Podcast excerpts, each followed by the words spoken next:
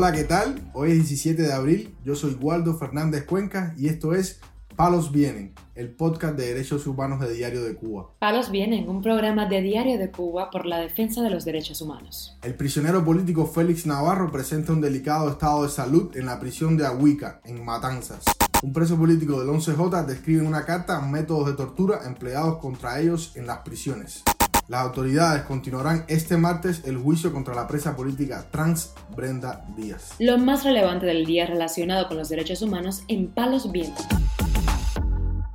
Comenzamos informando que el prisionero político Félix Navarro, de 69 años, ha perdido mucho peso corporal en la prisión de Ahuica, en Matanzas. Dijo a Radio Televisión Martí la activista Ania Zamora, quien lo supo a través de la esposa de Navarro, Sonia Álvarez. Escuchemos lo que dijo esta activista desde el poblado de Carlos Rojas, en Matanzas. Félix tuvo visita, Félix tuvo visita el lunes 10 en la prisión de Mar Rigol Ahuica.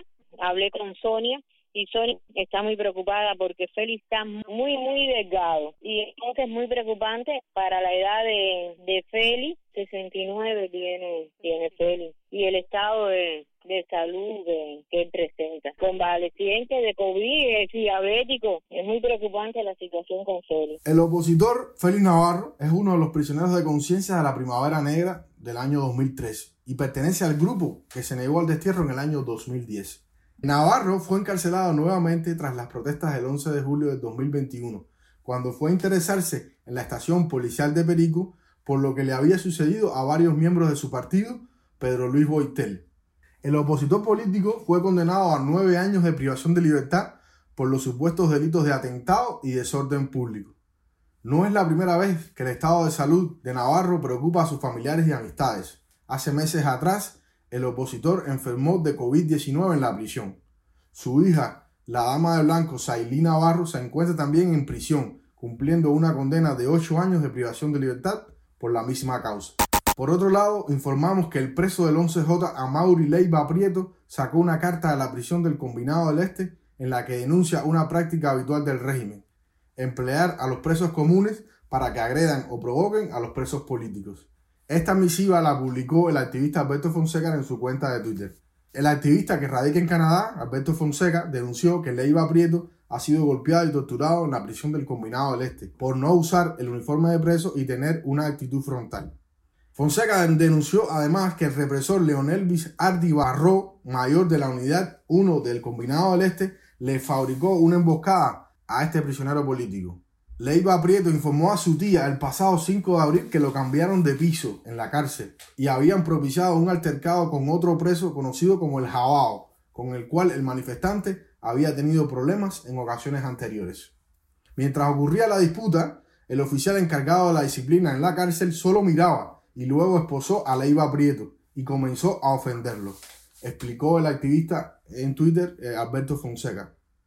Una hora más tarde, el mayor Hardy le apretó más las esposas a Leiva Prieto y lo empezó a jalar escaleras arriba por los pies, fracturándole el hombro derecho.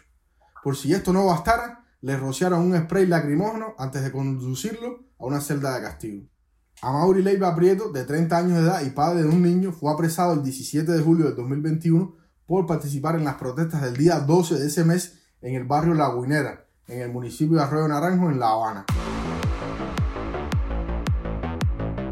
Palos viene. Para terminar, informamos que el juicio a la prisionera política trans Brenda Díaz se aplazó su finalización para este martes, debido a que el guardia que agredió a la presa política no se presentó en la vista oral.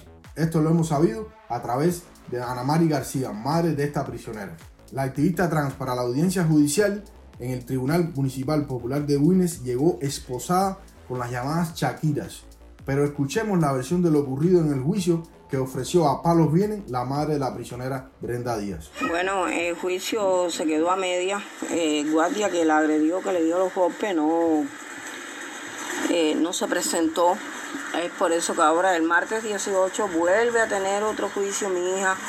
Eh, vuelve otra vez para Winnie. No es fácil. Esperar al martes día 18 a las 8 de la mañana para ver si por fin eh, el guardia se presenta a juicio y entonces terminar la otra sesión. En esta le preguntaron a Brenda cómo había sido las cosas.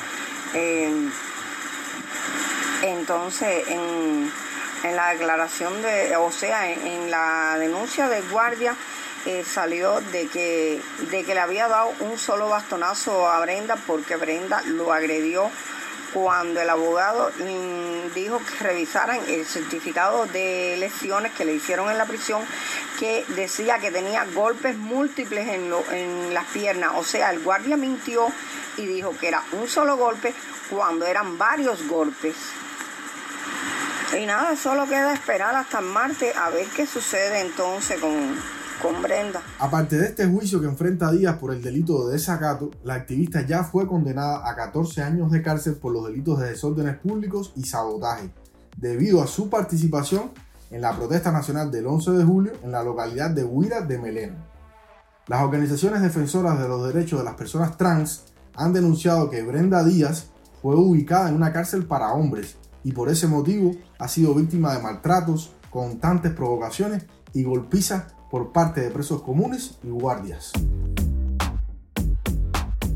Palos Vienen, un programa de Diario de Cuba por la defensa de los derechos humanos. Estas han sido las noticias de hoy en Palos Vienen, el podcast de derechos humanos de Diario de Cuba. Pueden escucharnos en DDC Radio, Spotify, Google Podcasts, Apple Podcasts, Telegram y SoundCloud. Yo soy Waldo Fernández Cuenca y mañana regresamos con más noticias.